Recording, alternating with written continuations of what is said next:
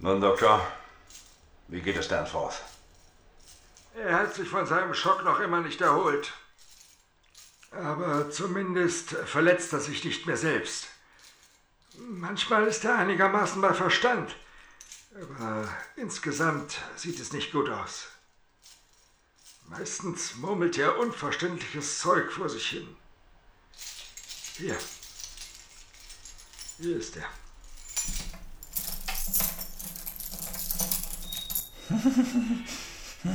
Schwarze Grube.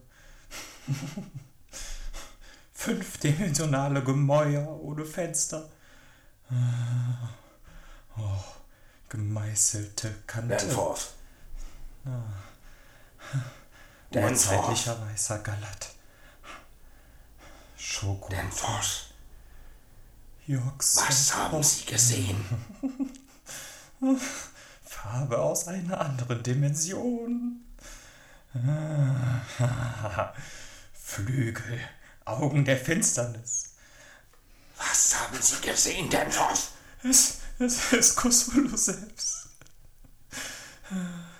Ich, ich habe in sein Antlitz gesehen. In seine Augen. Und ich sah Ursprung. Ewigkeit. Unsterblichkeit. Als ich Danforth in einer klaren Minute auf seine Worte anspreche, wiegelt er ab und schreibt es den seltsamen Büchern zu, die er gelesen hat. So etwa das Necronomicon, das in unserer Bibliothek verschlossen ist. Ich hingegen glaube, er hat auf unserem Flug aus dem Gebirge etwas gesehen, worüber er nicht sprechen will. Eine erschreckende Wahrheit, die seinen Geist zerstört hat. Wenn ich auch nur versuche, mir vorzustellen, was es war, läuft mir ein Schauer über den Rücken.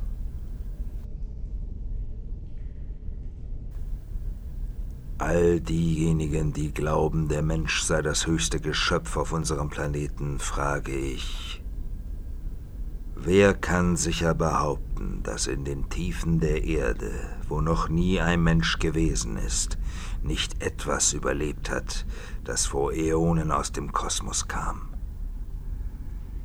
Ich jedenfalls bekomme die Worte des Wahnsinns nicht mehr aus meinem Kopf. Tekeleli. Tekeleli.